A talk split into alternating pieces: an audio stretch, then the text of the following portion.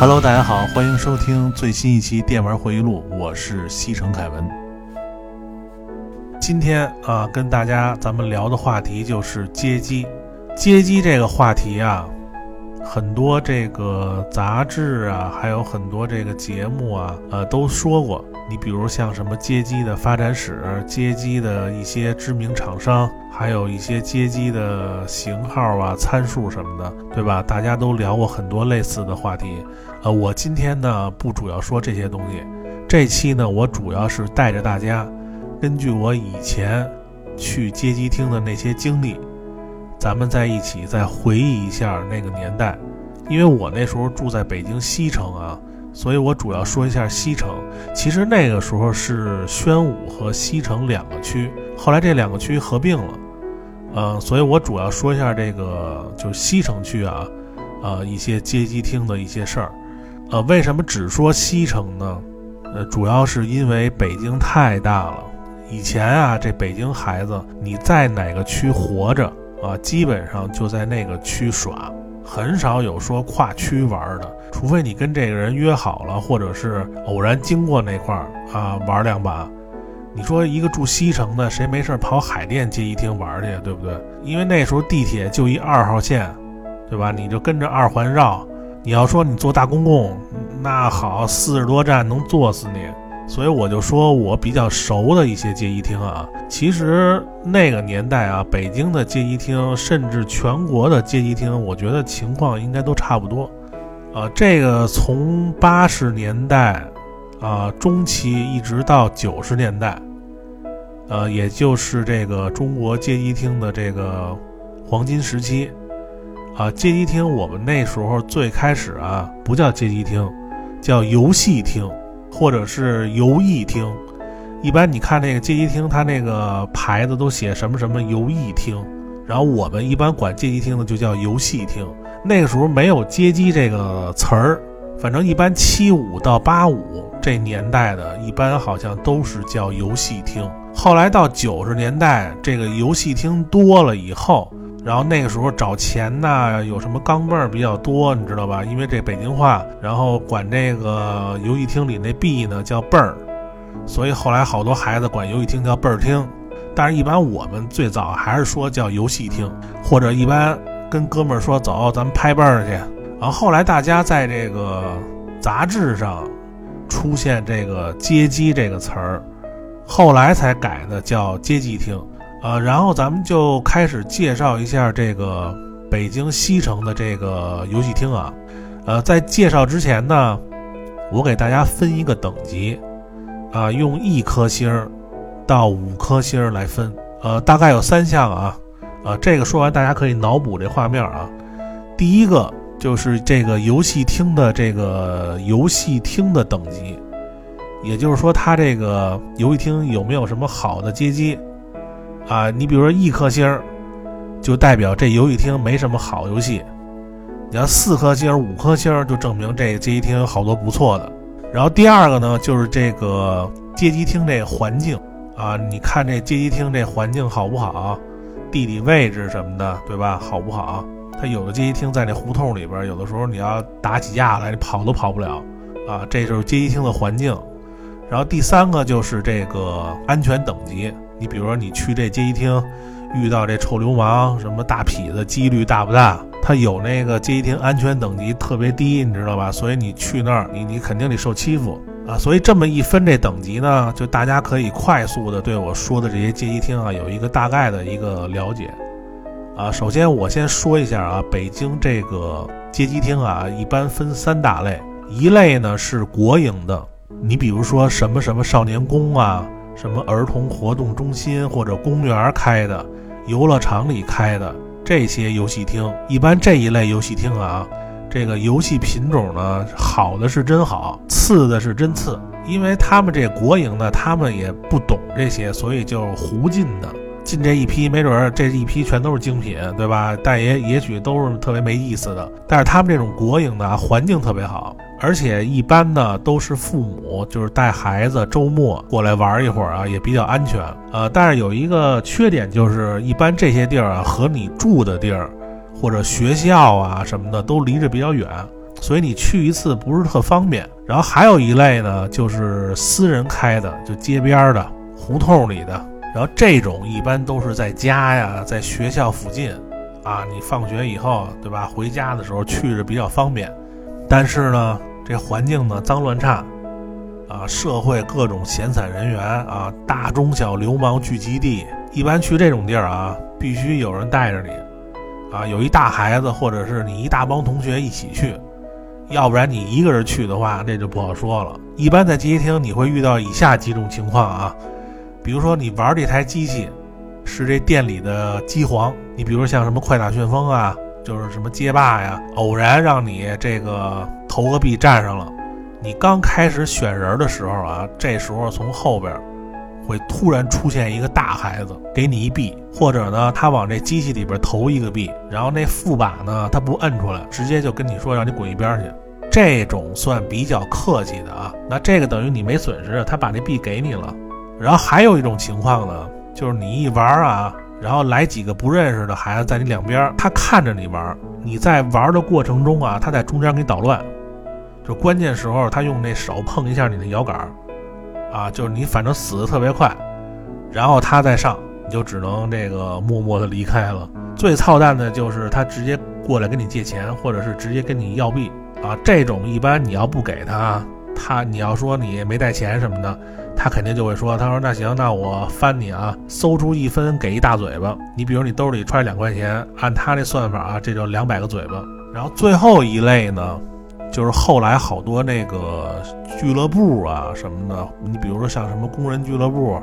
什么那个什么球场附近，什么康乐宫购物中心顶层啊或者地下一层开一个啊，一般这种那个街机厅呢，一般都比较大。呃，经常举行什么比赛啊，或者是你什么情侣约会啊，反正环境非常好，然后游戏品种也多，有吃有喝，对吧？相对也比较安全，它有专门人管理。然后我记得我上小学四五年级的时候，那时候大概是八九年到九零年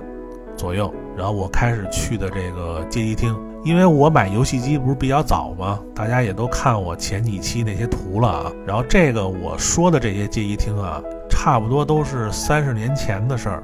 有的记得不是特别清楚啊，说的也不一定完全准确啊。这大家不用太较真儿啊，反正基本上都是属实的。我记得我去的第一个游戏厅是西城区北京市少年宫。假期父母带我上那个少年宫学钢琴，所以他那块儿有一个游戏厅，那里边，呃，那个应该算国营游戏厅吧。然后这游戏厅呢，我给他那个评个分儿啊，呃，游戏厅那等级两颗星儿啊，环境三颗星儿，呃，安全等级五颗星儿啊，因为这个那游戏厅啊，好像好的游戏不是特别多，但是它这屋子特别大，因为你当时你进这游戏厅啊。那时候岁数比较小，你不是特别敢玩，因为你主要之前你也没玩过街机，都是在家玩这个红白机啊。而且那时候街机啊，全都是站着玩的。你看一帮大孩子在那玩，你也就是在旁边看看啊，先学学。等这台机器人少点了，或者是没人玩了，哎，你才敢投一个币啊。当时投完币也是特别紧张啊。我记得那时候街机啊，全都一水的红黄蓝。就那个街机两侧印着这个好多宇宙啊，还有什么好多星球飞船的这些图案。然后那时候那游戏币呢，呃，都是黄铜做的，然后上面写着“代币”两个字。后来街边的游戏厅啊，一般都印着什么中西啊、什么天龙啊，反正你一看，这就是早期从广州、香港那边过来的词儿啊。最早这个游戏币是一块钱五个，我记得。然后后来街边那个游戏厅呢，统一是五毛钱一个啊。有的那个小游戏厅呢，你要跟老板说说，一块钱可以给你三个，反正五毛钱一个币，这个价格好像坚持挺久的。我记得我玩的第一台街机啊，这个印象是比较深啊，是一个叫《陆海空》的一个游戏，大家可以看这个这期的图啊。这个游戏呢，就有点类似那个 FC 上那个前线和那个古巴战士。就是你除了开枪和扔手雷，然后还可以开船，可以开那个直升飞机，可以开坦克。然后根据不同的路面，然后你选择不同的载具。你开这个载具还等于你多一血，就是能多挨一下子弹。然后你被击中以后呢，还可以从这个载具上跳出来啊。当时这个少年宫，我记得这个有两台街机啊，是那个少年宫的机皇啊，就是最受欢迎的。一个是这海陆空，还有一个是荒野大镖客，呃，就是 FC 上移植过的那个。然后这俩游戏都是属于比较难的啊，沾一下就死，而且一死还不像这个魂斗罗，就是哪儿死哪儿出来。这种一死啊，再出来。他给你往前一点复活，你还得重新再打这一块儿啊，这就特别烦。但是当时这画面啊，你看这街机比这个红白机那画面那要强很多，所以大家呢这兴致还是很高啊。虽然就这两个好玩的，剩下的都是什么什么小蜜蜂啊、大蜜蜂啊这些，什么猪小弟啊，都是这种。反正那个时候如果要有一个人玩的稍微好点啊，就是能过个一两关什么的，呃，在旁边看人都都特佩服这人啊，因为那个时候这个少年宫这个游戏厅啊。他这个一般都大人在旁边盯着你，所以每次玩呢也玩不了多久。然后到九十年代初这个时期啊，家和学校附近开了很多游戏厅。然后那时候岁数呢也大点了，然后经常放学以后呢和这个同学或者是这个院里的发小一块去。呃，九五年以前北京那时候还没有实行这个双休日。所以周六下午那就是我们耍的时光啊！这个一般周六下午都没有课，然后上午上完课呢，中午在学校吃饭，然后下午呢就可以去这个游戏厅玩几个小时再回家。然后那时候经常去的一个游戏厅啊，就是现在在那个宣武区轿子胡同啊，那胡同口附近。现在那个位置在这个广安门路南的辅路上那块有一个那个游戏厅，呃，差不多八到九台街机。啊，那个等级呢，我觉得应该是三颗星儿，然后环境的一颗星儿，啊，安全等级三颗星儿。这个因为在家附近，所以经常呢一玩就玩一下午。然后它这个街机厅啊，有三个特别受欢迎的，一个就是勇士门，还有一个就是打飞机类的叫大旋风，啊，还有一个印象特别深刻叫罪恶都市，它是一个横版射击的游戏。然后当时我特别爱玩这个勇士门那台街机啊，因为那年代老看这个枪战电影，什么史泰龙第一滴血，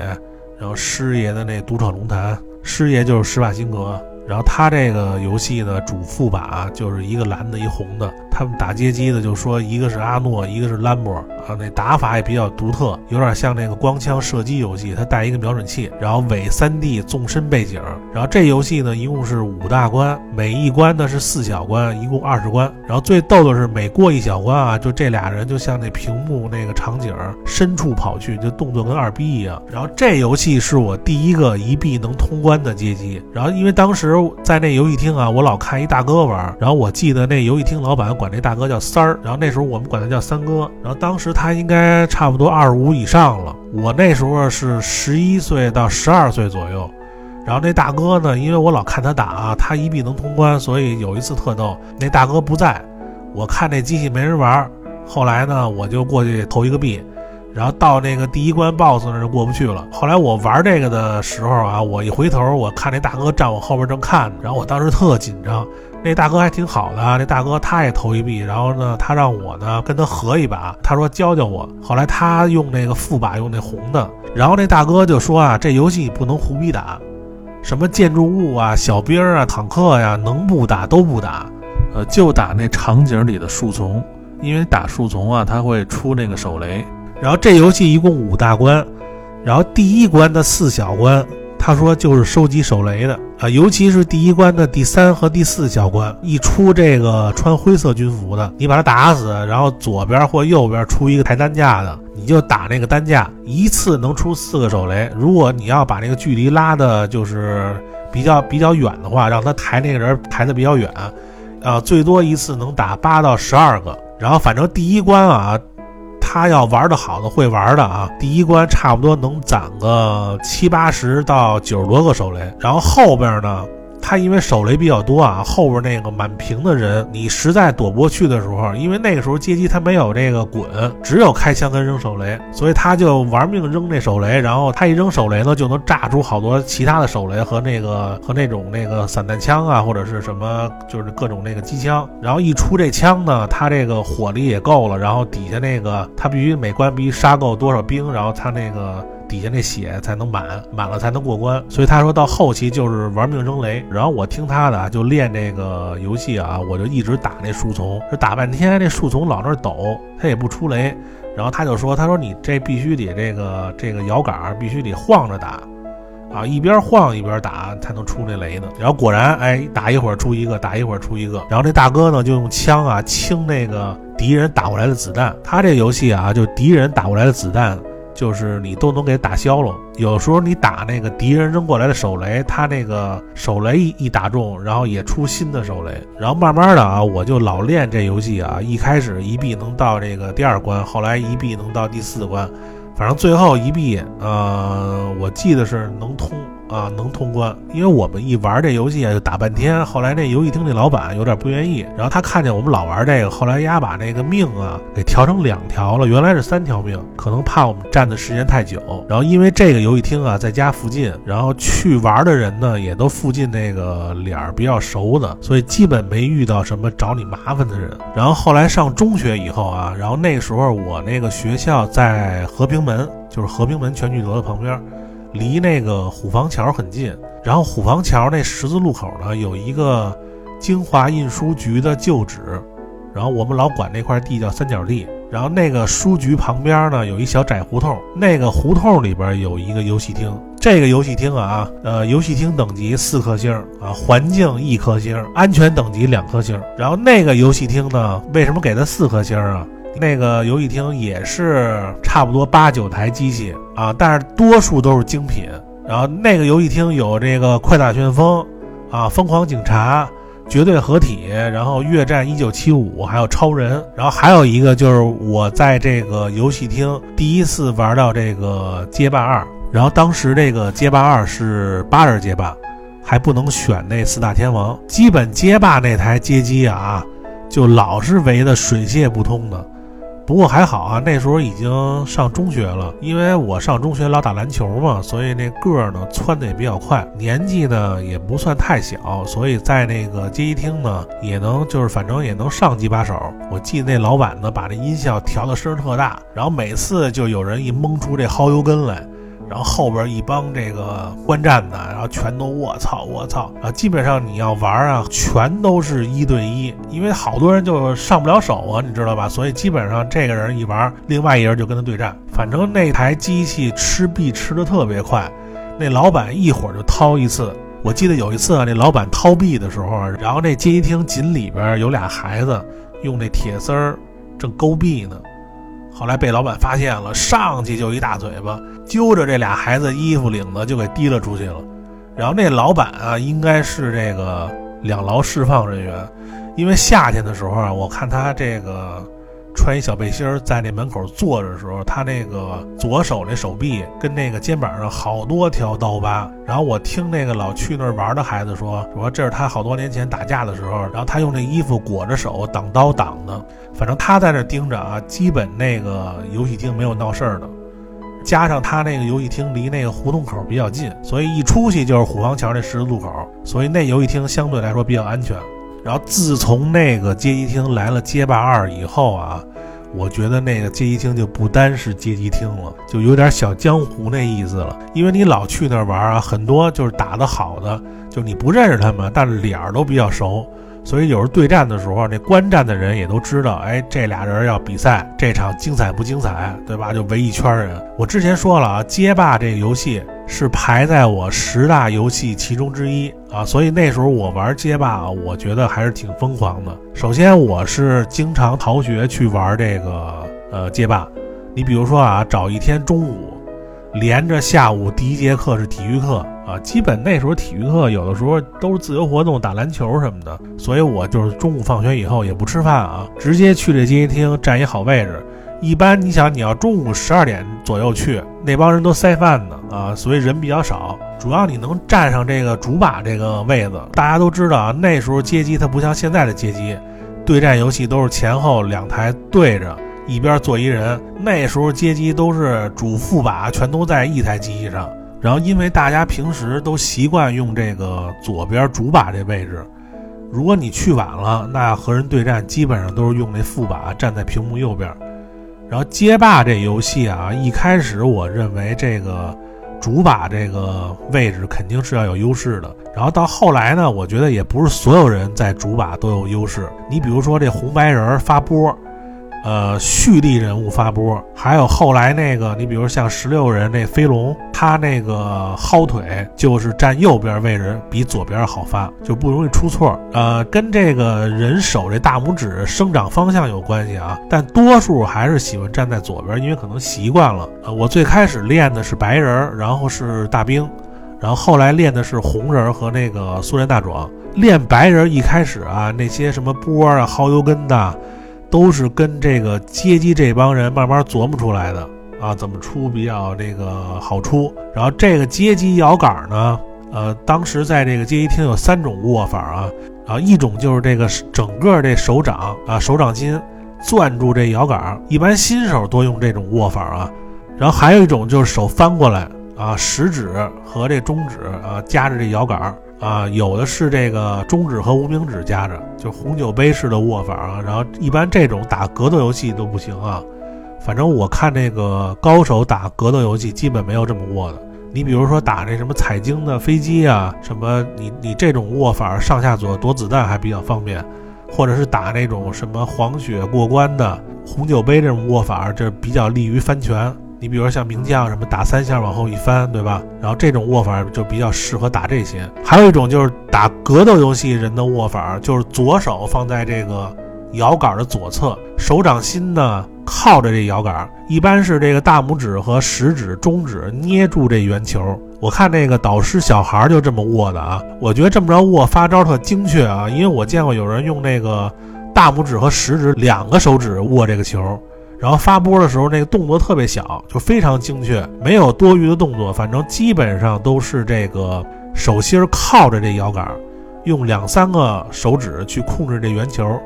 因为你格斗游戏啊，它这个每一个招都你必须得发的特别精确。你比如像这个苏联大壮的这个花座啊，就是好多人说在实战中都没发出过一个这这个花座。其实它这花座，你要是用摇杆，就是比这个键盘什么的要方便一点。你如果要用键盘发这个花座啊，你比如说这个呃 A S D 分别是这个左下右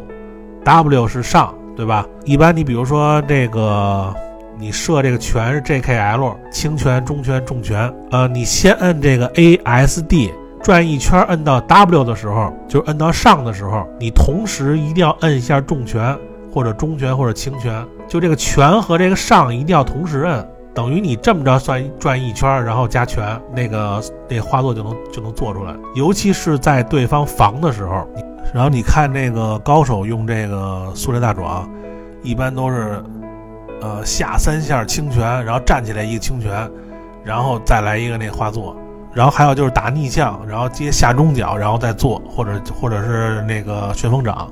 反正就这么握啊。对于发格斗游戏发招啊，就比较精确，然后你容易出这招。然后我练这白人啊，这招呢发都比较熟练以后呢。然后就练各种防空腿、防空拳，因为街霸人物啊，每一个他跳起来那个滞空时间不一样。你看我一般就是这个滞空时间长的，我一般用那个重腿防空啊，就白人那重腿。你比如说像大兵跳过来，什么春丽或者是相扑跳过来，哎，用那个白人那重腿，就一下就能打中。然后你比如说红人和白人这种，就是滞空时间一般的。一般就是蹲下来用重拳防空，你蹲下来之后摁这个重拳，它那个拳是往上往上打的，所以你比如说红白人用这个拳，就比用腿好使。有的时候你可能反应不过来啊，你薅不出来，所以就用蹲下来用重拳这种防空拳是最实用的，然后速度还快。然后你遇到那种速度快的，像西班牙呀、什么猩猩啊，呃，好多人叫狮子啊，就是薅是最好用的。就你就直接薅就可以了。呃，因为你白人如果要会这个防空啊，对方跳不过来，然后你用这波压制，基本上对手就容易就乱，然后那破绽就出来了。因为那个时候没有什么街霸攻略啊，然后网络也没有，基本都是在街机厅跟人对战。有的时候发现这人用一套连招，然后就跟他学。其实街霸二它这个是有提前输入的啊，有的时候连续技最后一下你要提前摁出来。你比如说最基本的红白人重拳加薅，你就不能等这个重拳打出来之后你再薅，那肯定得提前摁。而且这街霸二它这人物是相克的啊，你比如这俩人都会玩，实力差不多。如果有一个用那塑料大壮，有一个用大兵，那基本上就能一直压着这大壮啊。一般你看大兵打这个塑料大壮，一般都是。呃，连续发波，一个接一个，然后每发一个波，然后他下中腿踢一下，然后发波以后呢，这大壮只能选择这个旋风拳，可以不用费血，那波能绕过去。然后但是转的时候呢，那个如果控制不好这前后距离，这大兵往前垫一步，下中腿还能踢一下。所以你你要说你要不转的话，那就只能跳或者防，防肯定费血，对不对？那如果你要跳的话，一般就是跳起来摁重拳，然后对方这大兵呢直接防空腿重腿。这俩人一下两边都费血，那大壮一落地，那个大兵继续发波，所以就你要控制好了，基本上这大壮过不来，这血就耗死了。呃，所以我要用这个白人打这大兵，我觉得就特别好打。那有人说了啊，白人打大兵吃亏啊，反正我觉得用白人打大兵啊，你别主动进攻，这白人的波肯定比这大兵发的频率要快，所以你离远了你就发波。那大兵如果要跳过来呢？因为那大兵跳起来滞空时间比较长，那白人直接重腿防空能能给他踢回去。但如果他要中腿往前磕着过来，那直接就轻薅啊，或者是这个直接发波。反正你别让大兵啊给你弄到角落里边就出不来，那就不好打了。主要就是这个节奏和这个距离。但是你要遇到那顶级大兵啊，你比如像那个温州阿胜那个那用那大兵，那个那你只注意这些基本的，那肯定也赢不了啊。其实街霸二啊，这高手实力啊，手法都差不多，反正就是你永远要比对手多想一步啊，就肯定能赢。你比如说你跳起来重腿，然后接下重腿，对方倒地，然后这是最简单的连招，对吧？呃，如果你再次用这个，那对手如果第一下被打中，第二下肯定他下意识就蹲防你这重重腿，然后这个时候你要比他多想一步，你知道他蹲防，那你就不用重腿了，你就直接背他，这就叫心理战。不过一般街机厅啊，呃，你要把这对方憋到这角落里这么打，或者你用阴招这么连续的这个背他。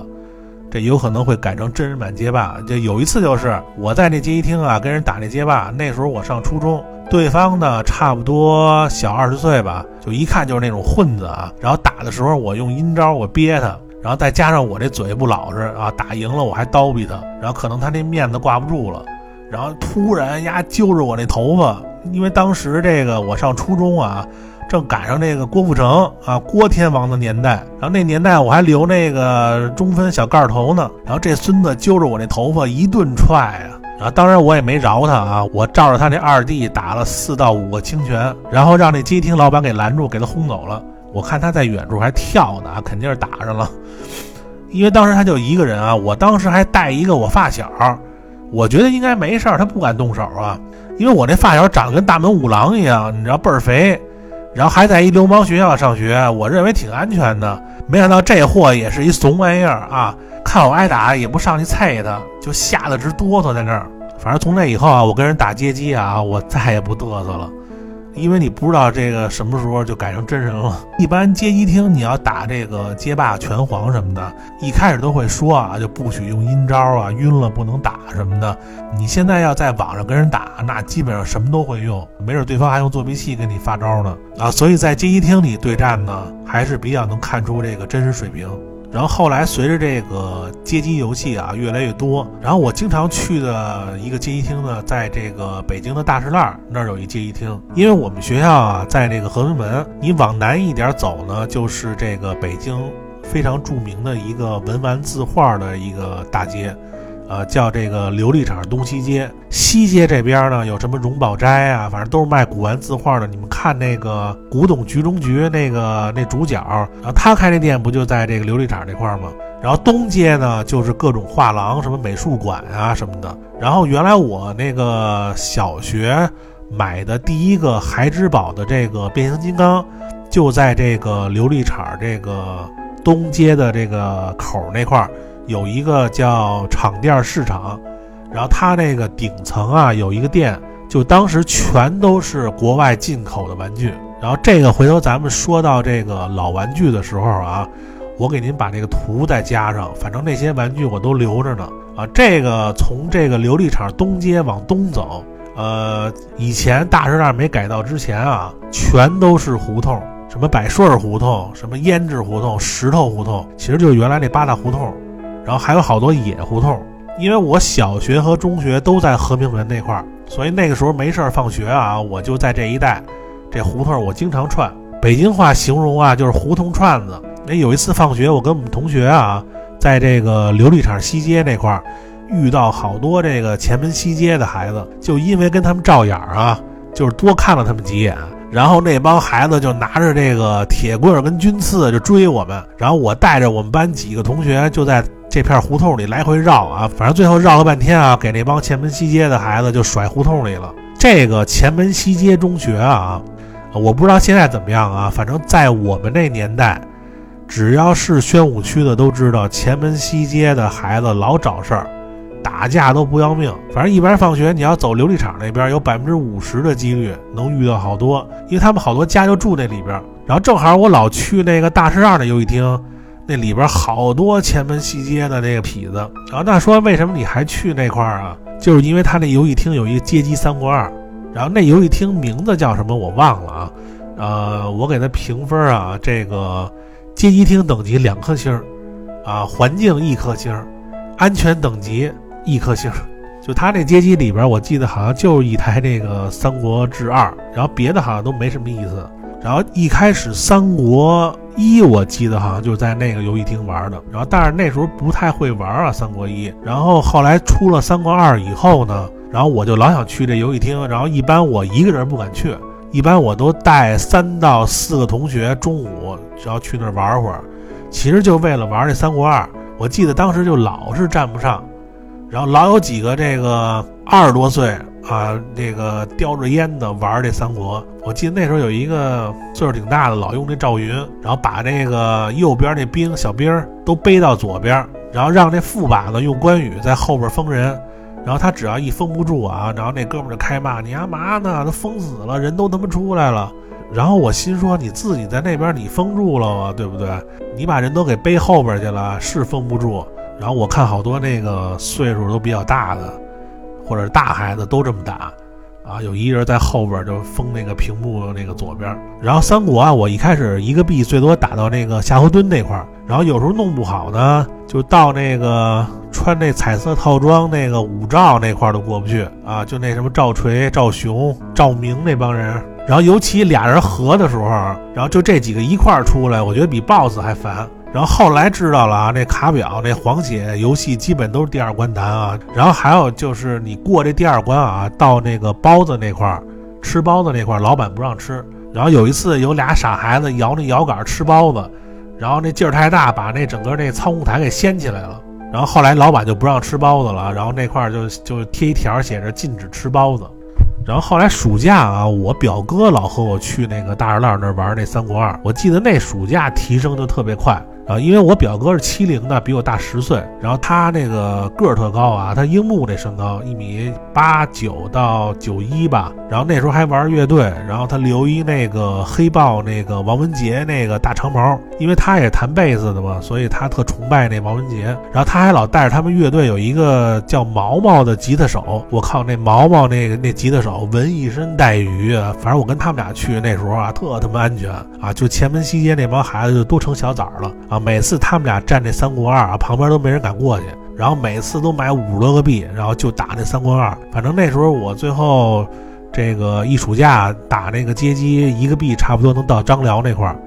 呃，现在用那个模拟器练啊，那现在一个币能通关了，但是我只会用那关羽，你要换别人可能通不了，因为我打这种黄血的这种过关的玩的不是特别好。然后之后老去那游戏厅啊，有一个是在那个老城根下斜街，就是现在这个十四中往北啊，杨幂原来高中不就是十四中的吗？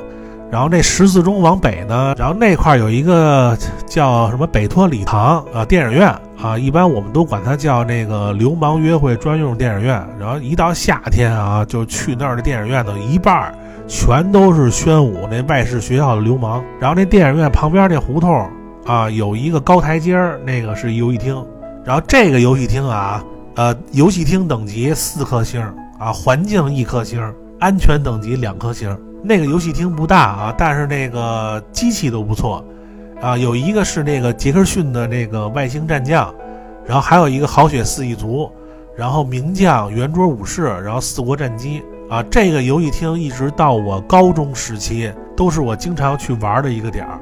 然后那个时候我们班啊有一个留级下来的一哥们儿，然后那哥们儿平时不怎么说话，就是我老能在这游戏厅看到他打那名将。然后后来我发现他打名将啊一币能通关，后来我就主动接近他，然后后来关系处的还不错。然后那孙子不仅打那名将打得好，打杰克逊他也能一币干到最后。然后就是他教我那名将啊，就那个刀手怎么翻拳，然后还有那个第七关那个大兵那 BOSS 怎么打。然后在那游戏厅我还认识一个孩子啊，打那四国战机特厉害。然后他就老说这个飞机啊，就是飞机类的游戏你必须得背板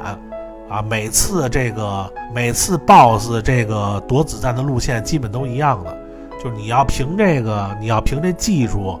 就躲这子弹，那基本后边关都过不去。然后一直到后来，我练这个彩晶系列的这个飞机类游戏，什么一九四五啊，这个系列我就按他这方法，然后三代可以一币通关，啊，至今呢一代和二代我反正还在练吧，反正呃差不多都能打到最后倒数第二关。然后圆桌武士，那个时候因为这个就是信息也不是特发达，也不像现在这帮人研究这么透。就是你玩这游戏，偶然间你能砍出一个什么一 U P 二 U P，啊，当时都特激动。后来才知道这些都有套路的啊。你你比如说什么第二关那 BOSS 你死一条命，然后第三关城堡门口那俩拿斧头那骑士，你必须等他跑过来，然后重劈他，然后才能出这个奖命和手杖。然后那个时候打街机都不知道这些信息啊，然后我也不太会玩这圆桌。呃，好血四一族当时是。特别受欢迎，围着好多人玩。反正我打这个，我就用这个猪啊，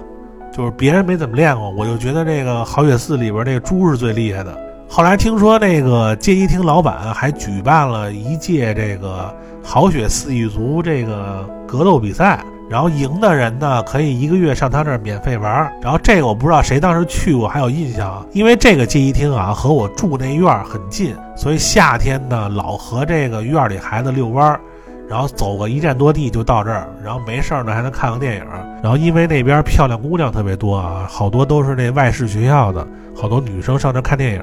反正当时北托礼堂那块儿特别热闹。呃，然后再后来呢，我记得这个虎坊桥工人俱乐部门口开了一个游戏厅，然后当时那游戏厅呢，在当时呢还算不错的，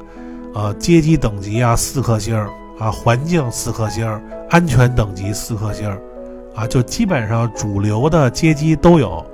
然后而且那个时候已经能换成这个坐着玩的机器了，然后街霸那时候已经是这个十二人街霸了。还有一个印象很深的街机啊，就是异种角斗士，